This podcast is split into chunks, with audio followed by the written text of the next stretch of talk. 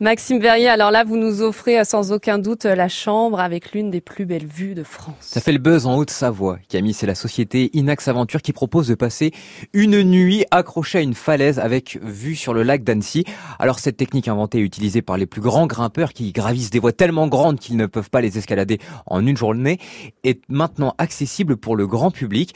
Alors évidemment, vous ne pouvez pas le faire seul et vous serez encadré euh, par des guides, mais avant d'atteindre le sommet et le lit, il faut quand même grimper. Merci d'ailleurs à France Bleu Pays de Savoie d'avoir relevé ce défi. Alors pour le trajet, si vous avez envie de faire le plein de sensations fortes et que vous êtes de passage en Haute-Savoie, eh bien ça démarre par une petite grimpette sur le Mont Baron, qui est tout proche du célèbre Mont Verrier. Bien sûr.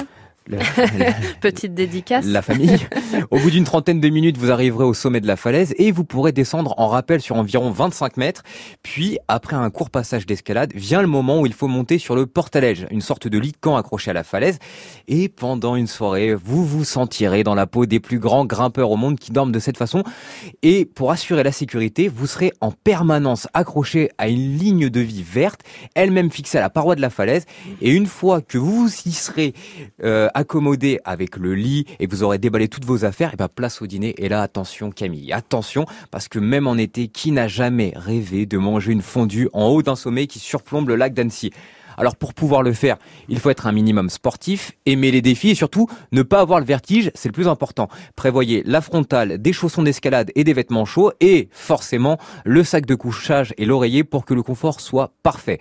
Après, c'est évidemment prérequis d'avoir déjà fait un petit peu de randonnée pendant deux mm. heures en montagne et avoir déjà fait un petit peu d'escalade. Car en plus de grimper, il faut prendre en compte eh bien le poids de vos affaires et du matériel qui comprend le baudrier, votre casque, votre lit, la fondue et les charcuteries locales pour votre petit déjeuner euh, du lendemain matin. Et ça vaut vraiment le coup car à 500 mètres de hauteur, vous aurez une vue imprenable sur le lac dans un calme des plus totales.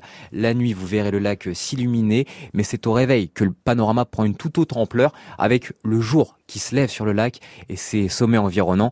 Et une fois la magie passée, il sera temps pour vous de plier bagage et de faire le chemin inverse.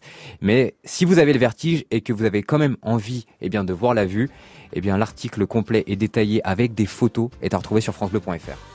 Alors moi, ça me donne pas du tout envie. Mais merci Maxime. Être accroché comme ça en hauteur, c'est ah, horrible. Je... ne peux pas. Oui, il faut pas avoir peur. Faut pas avoir le vertige. Non, faut pas avoir le vertige, exactement. il y a des photos sur francebleu.fr. Oui, allez voir. Euh, c'est quand même une vue assez incroyable.